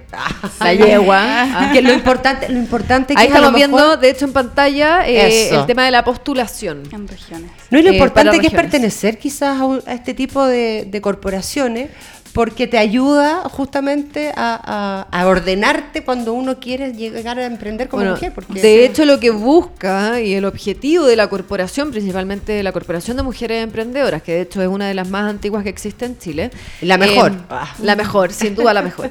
Eh, nosotros trabajamos en alianza con ellos. Es justamente informar a todas las mujeres emprendedoras sobre distintas iniciativas, noticias, fondos, Fondos, todo lo que pueda suceder. importante. O sea, pero eso es informativo, formativo, porque realmente entregan eh, eh, Talleres, cursos, talleres cursos, y sí. charlas de calidad máxima. O sea, realmente son herramientas llegar y aplicar.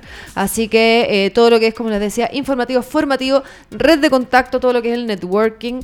Eh, les contaba, ¿no es cierto?, la Claudia, que se ingresa, digamos, a este chat eh, donde se pueden compartir datos, contactos, historias, cómo lo hizo. Además, cuando tú y se forman sociedades también. Sí, Sí, sí, claro. muchas Sí, alianzas, muchas muchas alianzas, alianzas. Eh, y oportunidades de negocio, alguien que ingresó necesita formalizarse, llama a la Claudia, se formaliza, otra... Es que me parece excelente. Quiero crear mi página web, siempre hay alguna u otra que hace páginas web, la otra que hace coaching, entonces hay un sinfín de alimentación dentro de la corporación y obviamente te recomiendan siempre hacia afuera, así que muy bueno, eh, obviamente crecer, apoyar y obviamente que nos contéis también cómo ha sido para ti, ya nos contaste algo, pero cómo ha sido para ti ser parte de una corporación de mujeres emprendedoras. No, ha sido genial. Yo, yo, la primera corporación en la que me inscribí fue con Joana. De hecho, yo me contacté con ella para ofrecer contabilidades. Eso fue así Perfecto. comenzamos. Ingresé a Mujeres Emprendedoras cuando recién estaba partiendo, cuando todavía no era corporación, era solo Perfecto. una agrupación. y, mm, y sí, bueno, partiendo por Joana, que yo, Joana es súper, ella es muy pro, es como muy de ayudarte, No, ve, y sí. te, te dice, Joana mira, a, de- mí me potencia. poco de, da- o sea, menos de decir, más de hacer. más de hacer- y me ha potenciado harto, me ha harto Proactiva. Sí, oye, tú deberías hacer esto, um, correr por este lado. De hecho, por eso nos asociamos también con Virtual Pyme, que es la, la oficina virtual. Eh, yo veo las contabilidades que ellos de ellos de los la empresa de la ellos. Joana. Claro, entonces eh, y yo también por otro lado eh, ellos hacen también charlas como de constitución de sociedades eh, con Claudia Pérez. Y yo apoyo con el tema tributario, el cumplimiento tributario, cuáles son lo- los sistemas tributarios que actualmente existen. Eso lo estuvimos haciendo el año pasado. Así que, Fantástico. no, súper bien. Y por otro lado, claro, el tema del chat, yo encuentro que es muy bueno porque además no, no, no es un chat El de... chat y este espacio. Sí. eh, que como trabajamos en la alianza, obviamente todas las mujeres emprendedoras que ingresan a la corporación siempre van a ser bienvenidas en nuestro espacio. Oye, y no solamente este espacio, sino que también hemos hecho varias juntas donde también han, han salido alianzas. socias. sí, o sea, eh, eh, es como un nicho que per- personalmente me siento súper orgullosa y, y súper agradecida también de pertenecer, Y de porque hecho- yo he aprendido muchísimo en estos pocos meses que estoy Sí. con ustedes. La, la- la robamos. Del mundo del espectáculo la trajimos al mundo del emprendimiento. No estoy, bien. no, es que voy a hacer las dos cosas paralelamente. Sí, claro. Porque la Cata es obviamente. una mujer que ya el emprendimiento en la sangre. Si esto es actitud emprendedora. Así que, Hay que bueno, ganar plata, chiquillos. De hecho, aprovecho, aprovecho de comentarles que estaremos próximamente, porque la primera región por la que partiremos haciendo nuestro, nuestra gira en búsqueda de las embajadoras será por la región de Aysén. Qué suerte. Eh, me voy el día sábado, de ahora, digamos, este sábado, a la región de Aysén, en, eh, en colaboración también con parte del equipo de la Corporación de Mujeres Emprendedoras, en la búsqueda de esta eh, embajadora regional. Así que ya sabe, si usted es de la región de Aysén, eh, específicamente también, de- claro, o cercana a Coyhaique, estaremos en Coyhaique dos semanas trabajando y haciendo distintas actividades. Le- hacemos un llamado al tiro porque, bueno, nuestro periodista interno nos está ahí haciendo los contactos pertinentes, pero si usted de la, alguna radio local de allá, algún medio local de allá, llámenos felices de ir a conversar sobre esta iniciativa, felices de contar y obviamente hacer llamado a que más mujeres eh, se animen a emprender y obviamente a que tomen cartas más eh, relevantes o de liderazgo. Y en términos de descentralizar también Santiago. Porque Justamente la iniciativa... Lo difícil que es emprender, imagínate además en La regiones. iniciativa que busca principalmente, bueno, Conecta Mujer como radio y la Corporación de Mujeres Emprendedoras justamente eh, lograr que las regiones crezcan en cuanto a información, formación y todas las iniciativas que eh, por lo general se centran mucho más en Santiago. Y por eso le digo, si usted está en Coyhaique, participe, métase ahí a las distintas medios locales para, eh, y obviamente en la- las redes sociales nuestras, para eh, interiorizarse de qué actividades estaremos haciendo dentro de la región. Estaremos también dando una charla respecto al propósito, lo que es emprender siendo mujer eh, en este país. Así que atento porque próximamente, próximamente daremos la fecha, el lugar específico donde estaremos dando esa charla. Y cualquier cosa que nos escriban a través del Instagram o arroba info conectamujer.cl Así eh, o si no la corporación también. Oye, eh, Mati, ¿cuánto rato nos queda aquí? Porque me dan ganas de raptarme a nuestra invitada de hoy, porque yo creo que tenemos muchas cosas que Hoy nos gustaría que- que... nos contara. Ahí, con las manos, ¿cuánto nos queda? Perfecto, tenemos por lo menos unos ocho minutos para poder conversar y estrujar a nuestra invitada Vamos a de hoy. analizarte, Matías.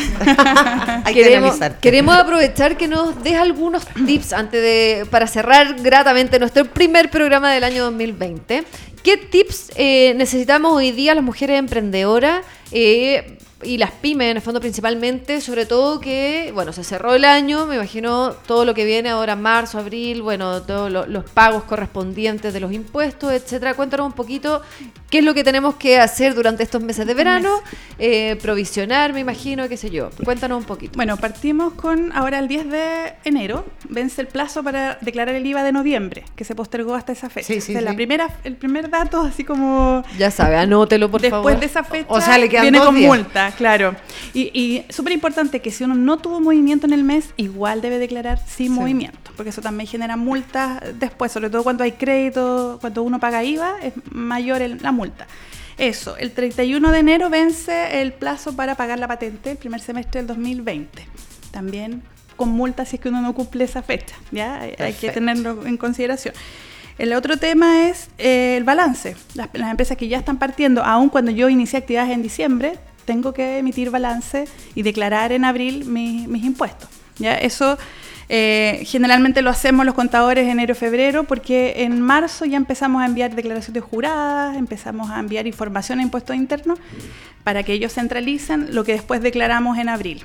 Hay mucha gente que solo piensa que solo se declara en abril. ¿Se puede aclarar, o sea, declarar, perdón, en, en cualquier tipo de, de mes? No, no, ¿Cualquier- no, el- el- Ah. los impuestos, el impuesto a la renta, que es lo que uno paga Sí, por sí, las sí, utilidades del año anterior, eh, se pagan entre el primero y el 30 de abril de cada año. Perfecto. Pero anterior a eso, uno tiene que tener la información porque hay que enviar declaraciones juradas, que es como información que te exige el servicio. Que es previa. Exacto, entonces por eso es importante ver el tema del balance ahora entre enero y febrero, que es, Ok.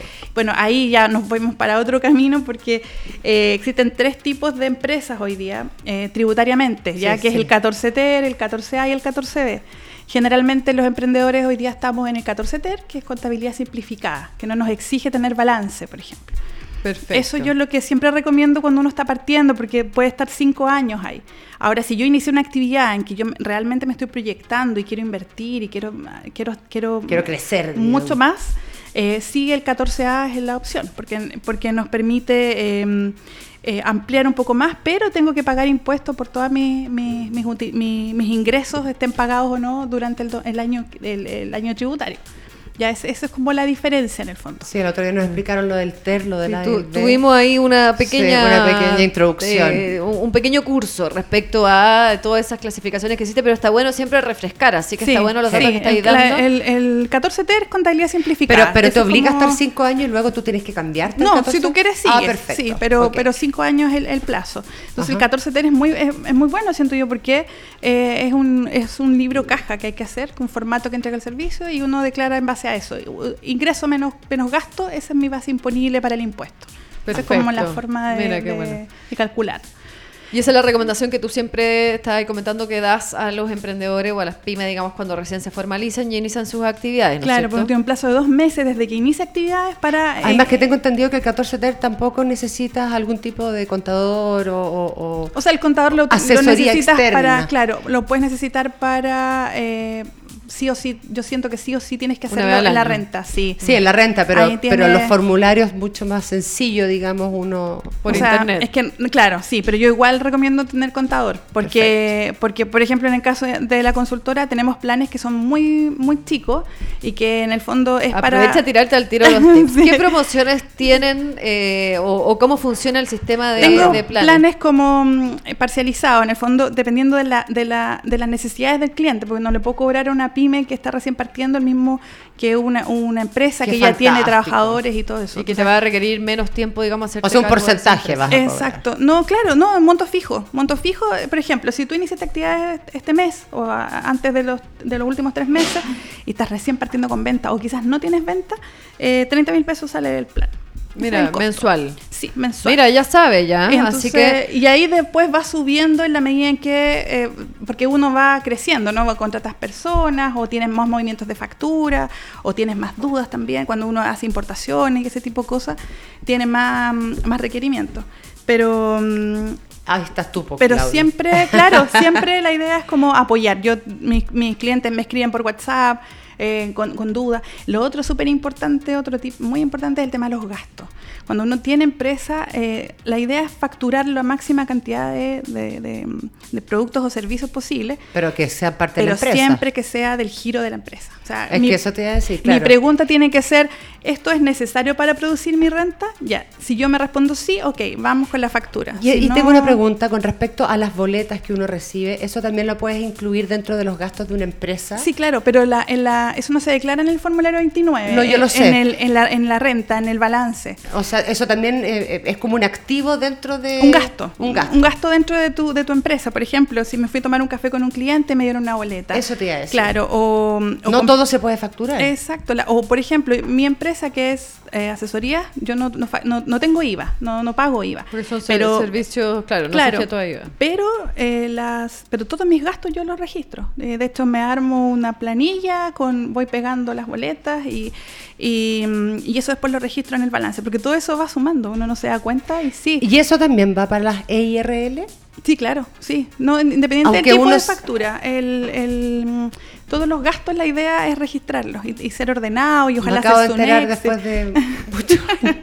O sea, ya. Sí, claro, porque Perdí uno- plata como enferma. Lo- los emprendedores tienen la idea de que solo las facturas incluyen el gasto y no, hay otros tipos de gastos que uno no necesariamente eh, factura en el fondo. Pero hoy día hay que tener más cuidado igual, porque, ¿no es cierto? No La mercadería de tu casa no la puedes comprar con factura, que es una, pra- una práctica Antes que se mucha podía, gente a no hacía. ser que tenía ahí, Sí. si tú- o sea, a no ser que tengas gastronomía, ahí sí, po. Claro, exacto. Si no es, no es O necesario. Si yo tengo asesorías, no, no puedo comprar no, eh, la mercadería de mi casa, por ejemplo. No, pero, pero sí eso- puedo Café, comprar la pero, galletita. eh, la galletita o los artículos de aseo para la oficina.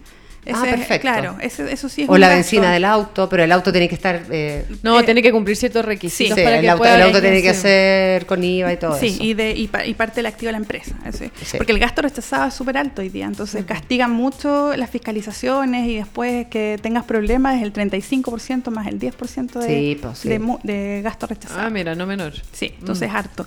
Eh, hay que ser ordenado, yo siento. Eh, el, el tema que les comentaba hace un rato, el flujo de caja, mantener ese- esa información, cuánto Ese, tengo que ese otro tip importante entonces para todos los emprendedores que nos están viendo. Sí, El orden. Cuando tener El un- orden. un orden y llevar el flujo de caja, digamos, bastante. claro, proyectarse, ¿no? Mira, en tal mes yo voy a recibir más, mm, pretendo recibir más, eh, cuánto tengo para gastar, eh, ir ingresando todos los gastos que uno tiene. es- es O lo que estábamos importante. hablando antes, de em, que comentábamos dos caminos que tiene el emprendedor en general para hacer su planificación. Uno era eh, cuáles son lo que acabas de decir tú. O sea, ya, si estos meses voy a recibir más ingresos o es lo que tengo proyectado, entonces mi nivel de gasto tiene que ser esto.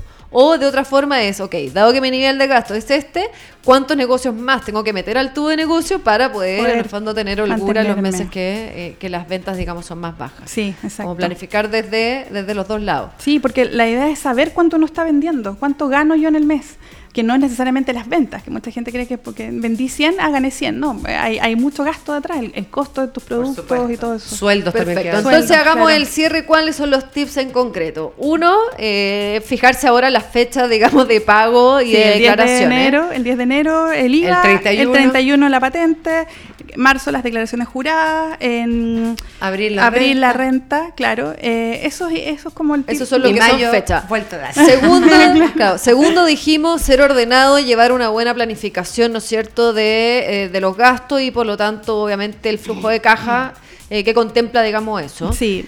El Y- tema de los gastos también, que, que respaldar todos los gastos que uno Eso, tenga y en- en, tercer la consejo, respaldar todos los gastos, como dijo, ármese un Guardar las boletas. planilla, Como una caja las chica, boletas, así claro, como, claro. la caja Por último, chica. después el contador te dice esto te sirve, esto no te sirve. Exacto. Eso. uno va- Oye, uno Claudia, va- bueno, y ya se acerca el cierre de nuestro programa. Agradecemos profundamente que nos haya acompañado el día de hoy. Nos encantó y ya sabe Gracias. todas las emprendedoras que necesitan asesoría tributaria, conta- contable, digamos, o alguna asesoría respecto a postulación a algún fondo concursable que espero que próximamente quiera venir de nuevo para que nos cuente un poco más de las postulaciones a los sí. fondos. Eh, pero agradecemos profundamente que nos haya acompañado hoy. Muchas gracias, Cata, también. Nos vemos el otro miércoles. Grato programa. Nos vemos el próximo miércoles, donde les dijimos tendremos muchos tips de panoramas que puedes hacer en verano junto a tus hijos y de, obviamente, muchos tips relevantes de belleza. Tendremos invitadas muy entretenidas, así que sigan nuestra sintonía todos los miércoles a las 10 de la mañana por Radio Touch. No se pierda, Conecta Mujer. Un abrazo grande. Nos vemos próxima semana.